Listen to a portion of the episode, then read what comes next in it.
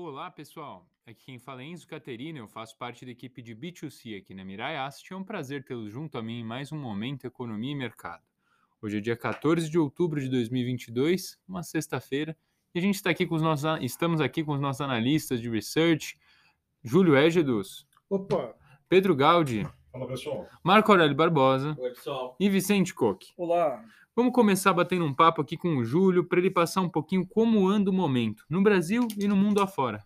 É, vamos começar do, do mundo, né? Saiu, é foi uma semana bem pesada, essa semana que está terminando hoje. É, uma série de indicadores de inflação foram publicados, é, a começar pelos Estados Unidos, que veio com o PPI uh, e o CPI, embora, embora mais elevados do que o esperado no mensal, uh, veio em 0,4% ambos, né?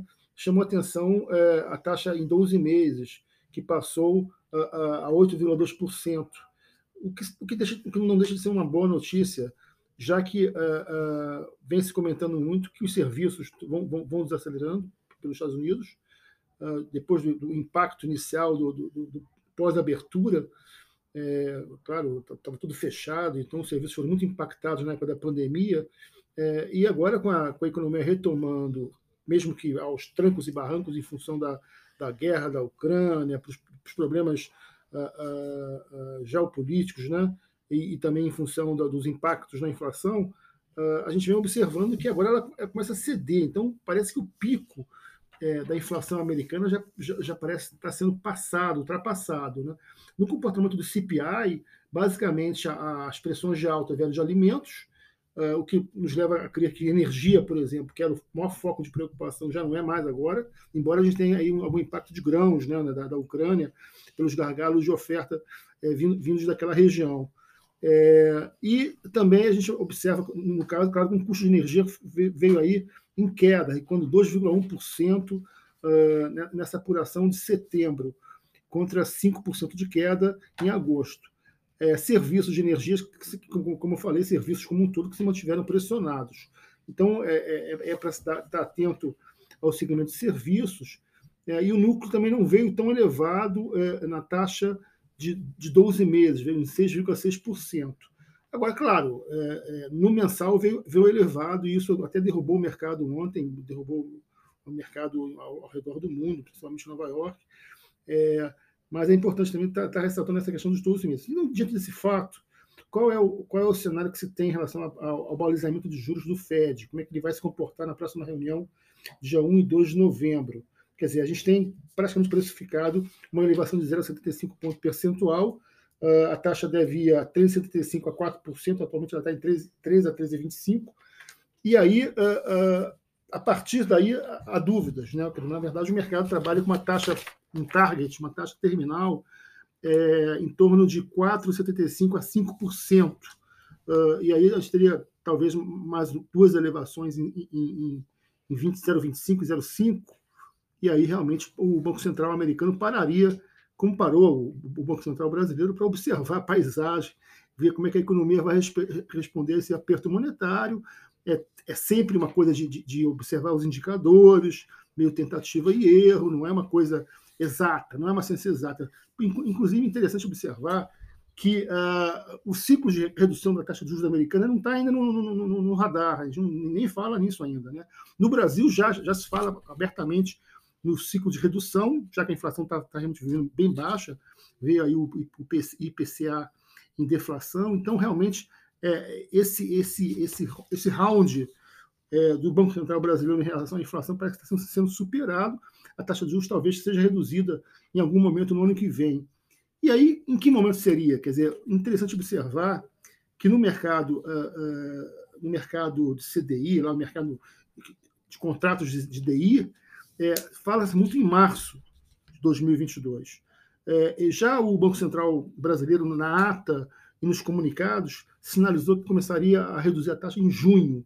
Então está tá havendo aí um certo embate aí de versões, que ninguém sabe ao, ao, certo realmente, mas é importante salientar que quando o mercado trabalha com, com, com grana, né, com, com, contratos de DI, então ele, naturalmente se ele está apostando em, em, em, março, é porque realmente ele está tendo uma, uma, série de elementos para tomar essa decisão, para balizar essa possibilidade de início de corte de juros. Um fato também relevante na semana, gente, só para a gente fechar, é o Reino Unido. Né? Quer dizer, o Reino Unido, hoje fizeram uma série de, de eventos, ser fato, de fatos.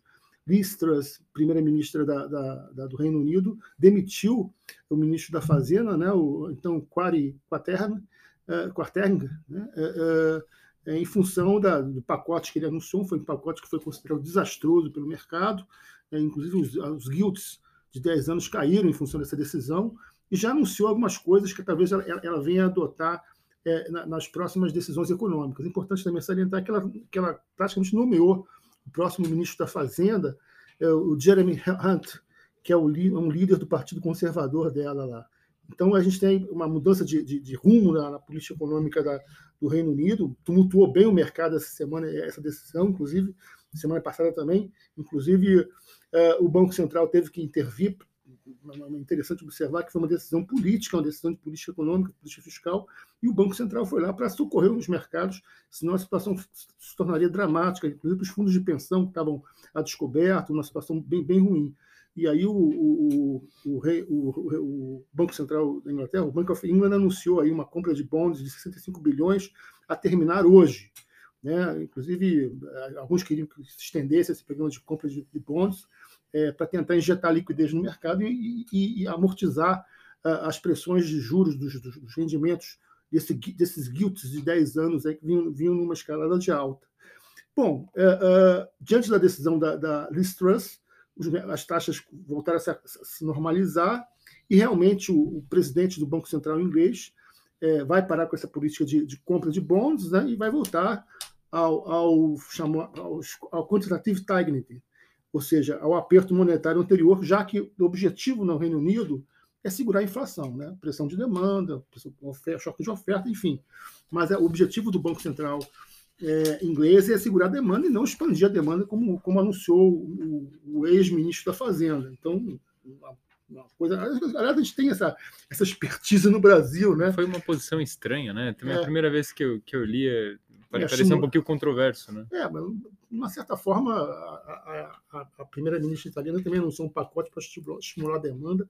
Eles todos muito preocupados com o mergulho recessivo que o mundo pode estar ingressando em 2023, né, em função dos apertos monetários.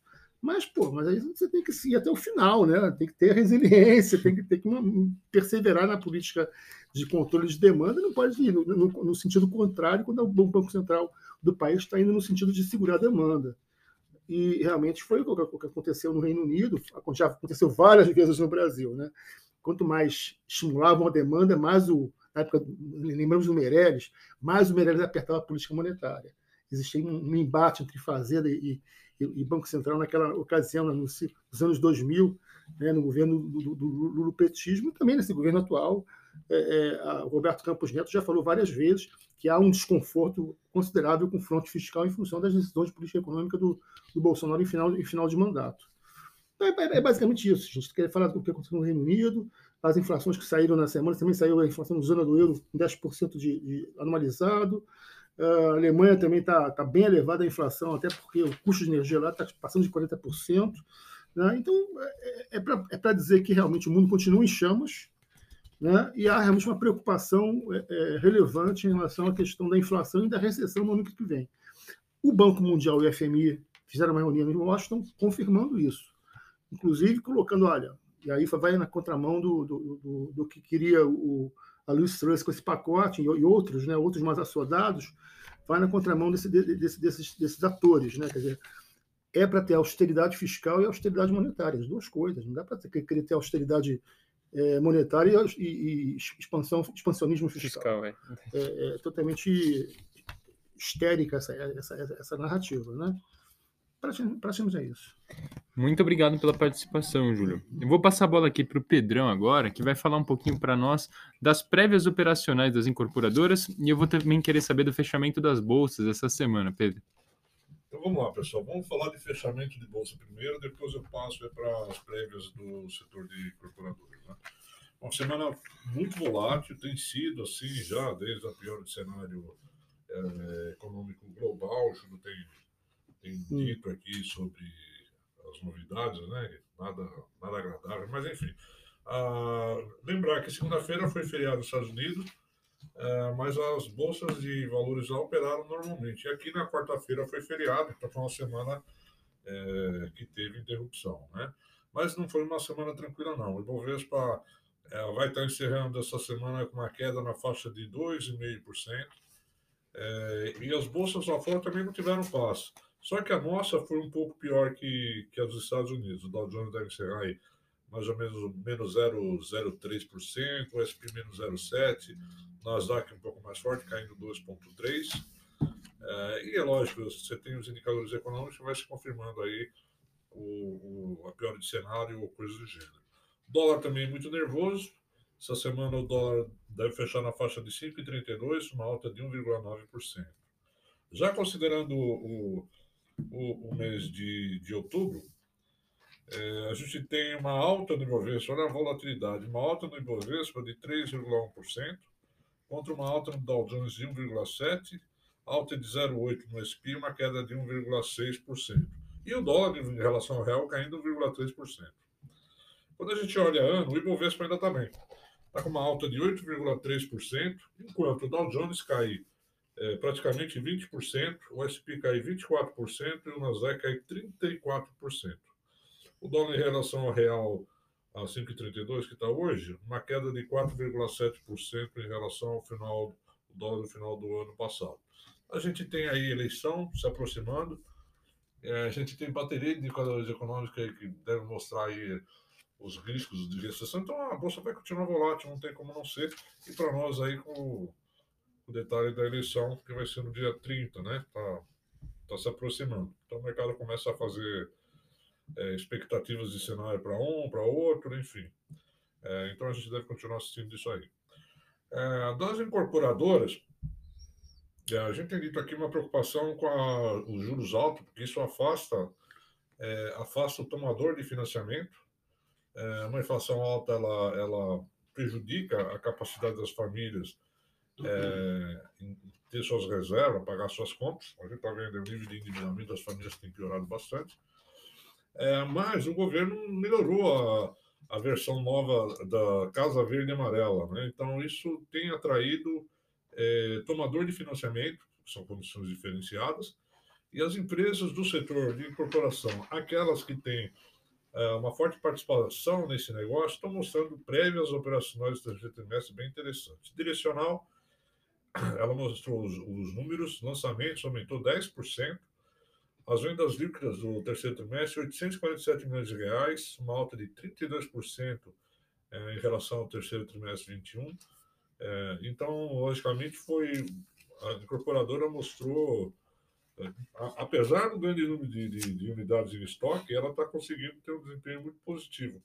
A mesma coisa aconteceu com a Cirela, ela soltou a prévia do terceiro trimestre, lançamento de 14 empreendimentos, as vendas líquidas contratadas somaram 2,3 bilhões de reais, 67% acima do terceiro trimestre 21, e tudo aí relacionado a essa questão da Casa Verde Amarela, tá?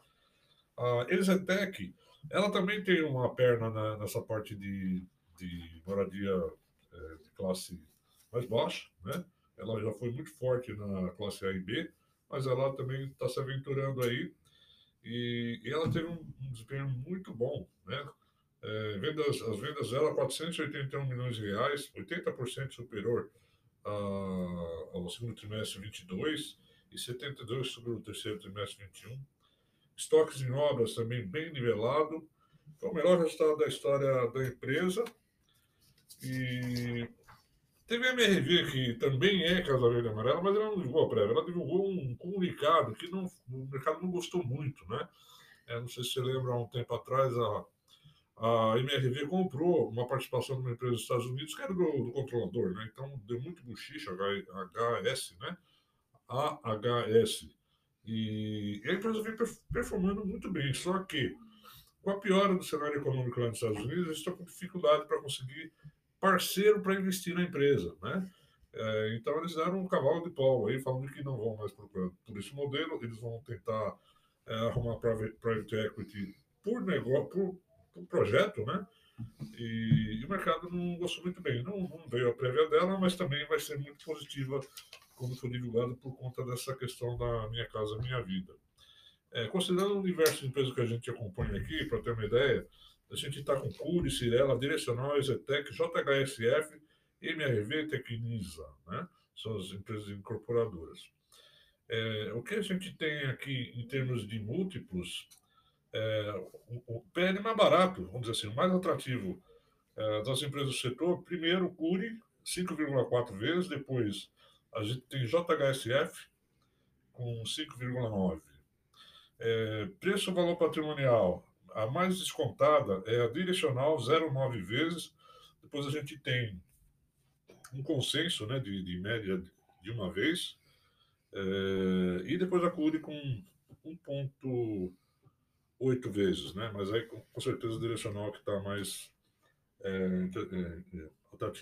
Quando a gente olha a performance de papel, é, no ano, a CURI tem uma valorização de 90%, seguida aí pela Direcional, 44%, a JHSF, 40%, Cirela, 26%, a MRV, Lanterninha, 12%, e por último a Tecnisa, com 6%. É, bom, a gente vê numa situação Curi, né, caixa líquido, a gente tem Exetec, caixa líquido, e a gente tem Tecnisa também com caixa líquido, uma situação bem confortável, é, mas a gente continua preocupado com a como é que vai ser o, o Brasil no próximo ano? Todos os cenários aqui que o Júlio tem falado, a gente deve ter a partir do, do segundo trimestre, final do primeiro trimestre, segundo trimestre, a gente começa a ter uma queda na taxa de juros. E agora a gente precisa ver quem é o novo presidente, qual é o plano de governo dele, se vai ter reforma, se não vai ter reforma, porque isso tem uma interferência muito grande, né? Na, não só nesse setor, como todos os segmentos da economia.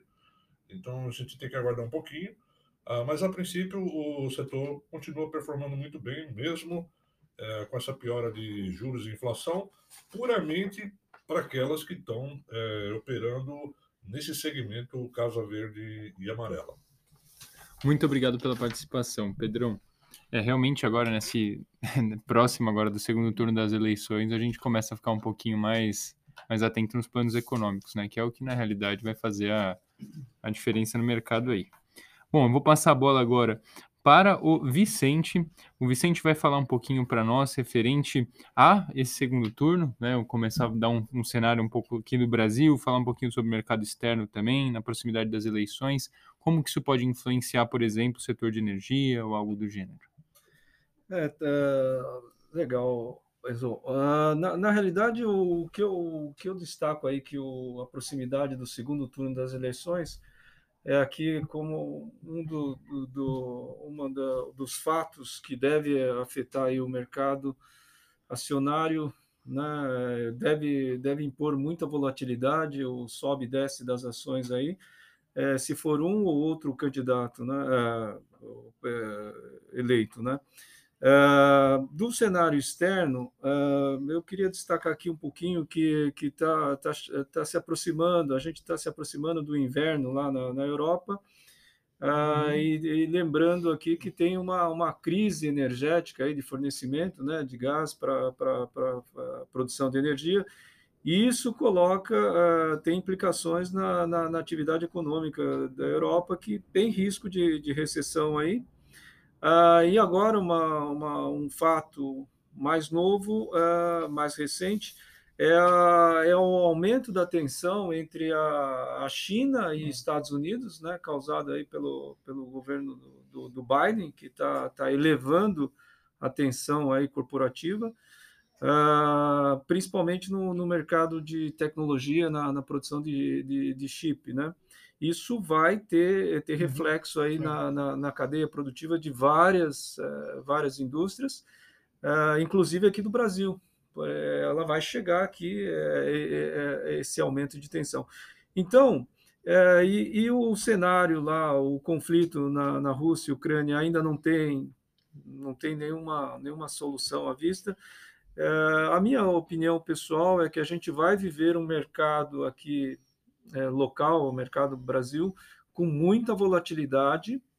Uh, inclusive, eu não descartaria que, que esse negócio vai, vai atravessar o ano novo. É, é para 2023 que a gente consegue ter um pouquinho mais de, de tranquilidade aí, consegue ter, vislumbrar, um, vislumbrar um cenário um pouco mais claro, uhum. É, nítido, uh, porque até, até esse final de ano aí, eu, eu, imagino que ainda vai ter muita volatilidade no, no mercado, né? por essas questões que nós estamos falando.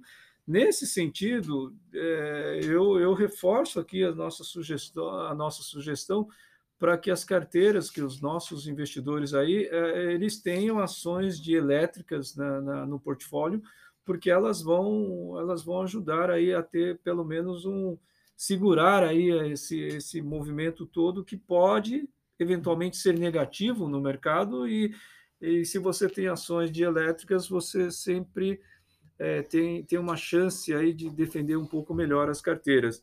Aí eu estou destacando as ações da, da, da Eletrobras, né?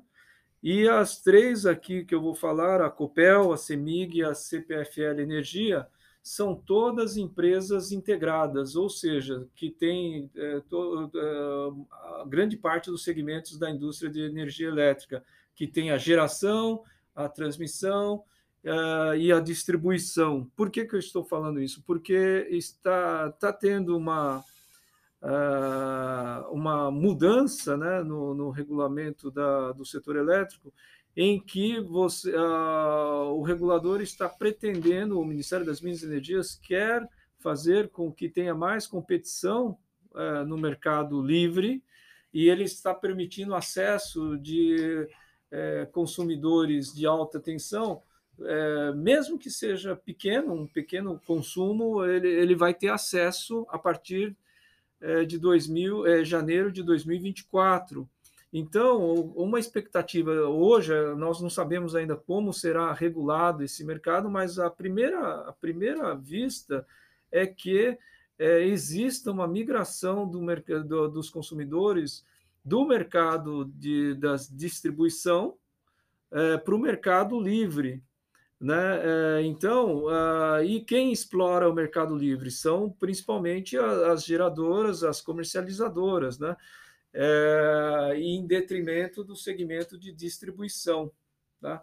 Então, é, quando nós destacamos aí as empresas integradas, a Copel, a CEMIG, a CPFL, é, é por conta disso também que, além de serem pagadoras de dividendos e temos boas expectativas com relação ao, aos dividendos, que vai dar a característica defensiva para as carteiras, nós temos essa questão. Se tiver uma mudança regulatória, dependendo de como for essa mudança regulatória, mais aí no médio prazo, ainda assim essas ações seriam boas é, recomendações.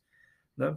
Uh, e Além disso, eu, eu estou sugerindo também para ter ações da Fleury, né, para até para o final do ano aí, porque é, é, essa é a empresa dentro do setor de saúde que eu acho que, que vai melhor apresentar uma performance, um desempenho operacional, porque no pós-pandemia, é, os hospitais estão voltando a ter é, a, a, sua demanda aumentada novamente no, assim da, da forma da maneira que era é, antes da pandemia. Estatisticamente, 1% da população vai precisar de tratamento de algum procedimento médico. Né?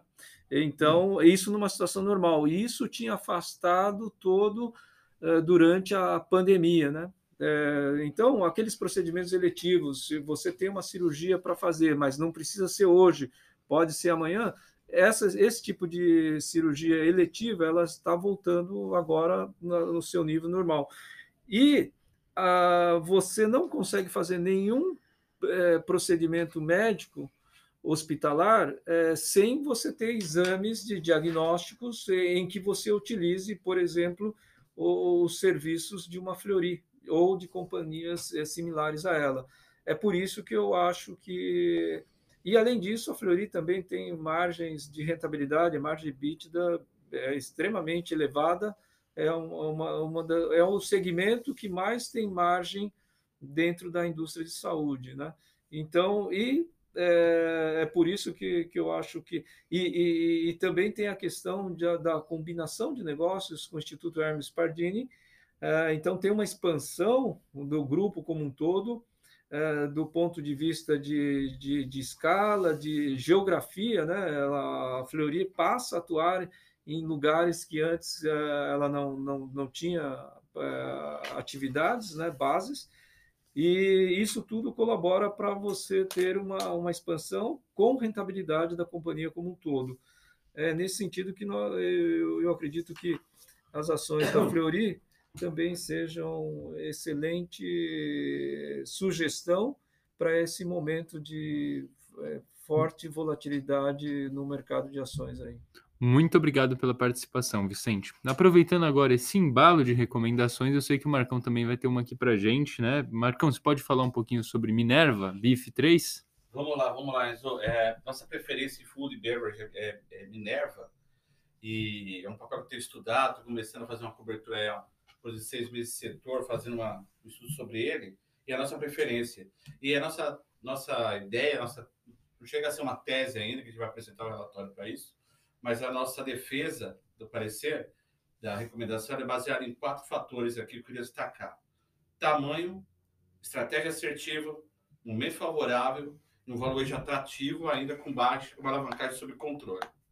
E quando a gente fala sobre esses, esses, esses eventos conjuntos, a gente tem que pontuar alguns pontos, é, alguns pontos, pontuar alguns itens que são muito importantes. Por exemplo, a Minerva sozinha é responsável por 10% do comércio global de carne bovina ela tem uma a plataforma diversificada de exportação. É, possui os menores custos de produção entre os frigoríficos todos. Nós vamos abordar isso melhor. Tem uma demanda global aquecida, uma alavancagem sob controle e os múltiplos, como a gente falou agora há pouco. Tamanho. O que, que nós estamos falando? Uma empresa, uma empresa que tem 28 unidades industriais, tem uma espalhadas entre Brasil, Paraguai, Uruguai, Argentina e Colômbia. É, isso também a gente pode dizer que se traduz uma vantagem competitiva, dadas as características naturais da América do Sul, a produção de carne bovina, né? A gente sabe que isso é um, é um fator muito importante. E essa vantagem competitiva associada ao seu tamanho, por exemplo, ela é a, é o terceiro maior frigorífico em capacidade no Brasil, é o líder de exportações da América do Sul, da carne natura, uh, segundo maior exportador do Brasil também. E a gente pode chegar na conclusão de que esse tamanho, essa decisão acertada de produzir na América Latina faz parte de uma estratégia de não, não cometer o erro que outros grandes figuristas fizeram. Não vou dar o nome aqui, mas digamos assim, ela focou em exportação como seu seu share, o seu core, né? No mercado de exportação. Então, precisava ser competitivo, com escala, em lugares que a produção fosse adequada. Ela evitou é, de entrar naquele que a gente chama de uh, desenvolver marcas de food service, né, para varejo. Coisa que a gente viu aí acontecer com outro grande frigorífico, que também é um papel interessante para colocar, mas não é o caso da Minerva. Você uma marca, uma Seara, uma marca de uhum. carne do, da vida. Então, bom, resumo da ópera que eu acho que se, é, se, se mostrou ah, de forma uma, uma, estratégia acertada, né? O que, que é isso daí? O que, que a gente quer dizer isso daí? Que ela pegou um momento, digamos assim, que ela não entrou nessa competição de mercado muito forte e pega um momento externo muito favorável, que essas questões globais que envolvem segurança alimentar e geopolítica estão impactando positivamente a demanda por carne bovina. Isso a gente pode é, sustentar tanto pela questão de desse crescimento da proteína é, bovina no Sudeste Asiático, na Ásia como um todo, né? Então, essa estratégia adequada, essa estratégia assertiva é, de produção na América do Sul e, digamos ser competitiva, foco em carne natura, ela casou com um momento favorável, digamos assim, e estrutural, que eu, eu chamo de estrutural, que é a questão dessas questões é, de segurança alimentar, como a gente pode observar, que vem ocorrendo no mundo inteiro, ah, em que a carne bovina eh, constitui uma, uma boa entrada em mercados que ela não existia por questões culturais e tudo mais. E a gente vai destacar tanto a questão de segurança alimentar, é, é, desculpa, tanto a questão do, do Sudeste Asiático como a Ásia como um todo, que começa a consumir carne bovina, a gente tem que lembrar que não é da tradição deles, né? Uhum. Consumir carne bovina, carne suína muito forte, Uhum. o peixe, né? que é o Uhum. mar, as aves, faz parte da, da cultura asiática, uh, de descendência asiática para consumo, mas carne bovina não. Ela está entrando nisso. Então, assim, essa é uma questão, digamos, estrutural. E tem a questão também geopolítica do momento, que afetou muito o preço das coisas chamadas soft commodities e das carnes, e tornou a carne bovina competitiva. Mas tem uma coisa que eu queria chamar aqui a atenção, que eu acho muito interessante para o momento, e o papel vem respondendo a isso, né? Uma pena, digamos assim, bem entre aspas, ele começar a estudar agora, papel deu uma boa resposta já, uma bela alta, por quê? A gente tá, é, teve um comunicado da empresa muito interessante nas avaliações deles, que eles dizem sobre uh, que é uma virada no ciclo de gado, que está favorecendo a, a Minerva. Tá? Hum. E como é que funciona isso daqui? Eu, isso aqui eu estou aprendendo um pouco também, tá, gente? A gente vai estudando junto isso daqui e vou passando para vocês. É, houve uma grande retenção de chamadas vacas reprodutoras nos últimos anos no Brasil. E é interessante isso daí, que a gente vai conhecendo, né? Eu sei muito como rural, nunca tinha pego essa, esses detalhes, né? É, esse, essa retenção de vacas reprodutoras, ela vai aumentar o chamado, vai fazer aumentar o acúmulo de bezerros. Esse acúmulo de bezerros vai se tornar uma, entre aspas, abundância, abundância de gado, aliment, chamado gado alimentado, para ser abatido. Lembre-se que a, a Minerva não cria o gado, tá, gente? Ela abate. Entendeu? Uhum. Então, falando de uma oferta maior para abate dela. E esse, esse, historicamente, quando esse evento ocorre, esses ciclos ocorrem de retenção de vacas produtoras e acúmulo de bezerros, a margem dos frigoríficos ali na frente sobe. Entendeu? Então, assim, esse é um momento favorável nesse aspecto. Paralelamente, os Estados Unidos, que é o segundo maior importador de carne bovina, ele está num momento de liquidação de rebanho. Entendeu? Isso já havia acontecido há alguns anos. E aí a disponibilidade de gado alimentado deve cair bastante a partir do ano que vem, o que é muito bom para a produção. Que valoriza nós. Exatamente.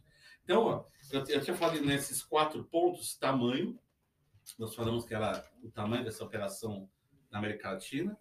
A estratégia assertiva de foi focar, não entrar no food service, focar no, no digamos, é, carne natura e lugares onde tinha, havia competição natural, né? E a questão do momento favorável. O último ponto que eu queria chegar aqui levar para os nossos investidores, nossos ouvintes, era o chamado valuation atrativo. A gente sempre está batendo nisso, que alguns setores ficaram muito defasados. A nossa bolsa, como o Pedro fala, está bem, mas ela está bem em papéis de alta liquidez, né? A gente fala que é, em commodities, metálicas, energéticas, a gente acaba. Até o setor utilístico que o Vicente traz bastante, mas vários setores ficaram bastante, entre aspas, largados, né? Então, ela, tá, ela negocia hoje, a gente fala trader, tá, gente? Mas ela negocia hoje no PL de 5 5,8 vezes lucro, ou seja, 6 vezes lucro, né? Esse price earnings para 2022, que representa um desconto de 15% em relação à média que estava 12 meses atrás. O papel tem que buscar 15% de, de, Uhum. Upside. de, de upside, né, de, de crescimento de grande mercado, Uhum. para treinar 12 meses atrás, e está 26% ainda descontado em relação à média de dois anos atrás. Tá? Um, um múltiplo EV/EBITDA de quatro vezes, né, contra uma média setorial de 6,4. Ah, a gente ainda não está com o nosso preço-alvo definido, mas o mercado trabalha aí na média com o Samsung Group de 17,29, sendo upside de 22%. Então, é, reiterando, tamanho, estrutura, estratégia assertiva, momento favorável, valuation, é o que sustenta nosso call de compra para a Minerva, tá? Muito bacana, pessoal. Gostaria de agradecer a presença de todos vocês aqui hoje, tanto vocês ouvintes quanto os nossos analistas daqui da casa e o nosso economista-chefe também. Deixa eu fazer um adendo. Claro, vamos. Dia 16 é, tem uma- uma- um encontro na China que é quinquenal, né? É o encontro do partido, o né? encontro do Partido Comunista Chinês, o Xi Jinping vai ser reconduzido. E isso deve ter uma repercussão, é o que o Vicente estava analisando. Já está havendo uma tensão. Hoje, hoje essa, essa tensão escalou um pouquinho. O Biden mandou gente- funcionários de empresas que estavam instaladas na China voltarem para os Estados Unidos. Vamos ver até onde vai isso. É, lá, lá a eleição é um pouco diferente da nossa, né? Lá, Eleição, as eleições, eleição. Eles fazem, eles fazem planos quinquenais e é, como- é tudo, toda país socialista tem essa, essa estrutura de, de poder. Os Estados Unidos tem eleição, tá só lembrando. Não, mas eu, não, eu digo o seguinte, mas eu, eu não lembro dos planos quinquenais da Rússia, da Sim, sim, sim. Stalin, a China é a mesma coisa. Economias planificadas, né? Planificadas, Essas, é. Tem esses planos quinquenais. Muito obrigado, pessoal, pela participação aqui. É, Vicente, Marcão, Júlio, Pedro e a todos os ouvintes que ficaram conosco até agora. Pessoal, sintam-se à vontade para entrar em contato de segundo, entrar em contato, ligar para nós de segunda a sexta-feira às 8h50 da manhã para acompanhar o call matinal de perto, com os nossos analistas falando, eventualmente fazer perguntas também. Sintam-se à vontade. É, o número é 2789-2197. Pessoal, até a próxima. Tchau, tchau.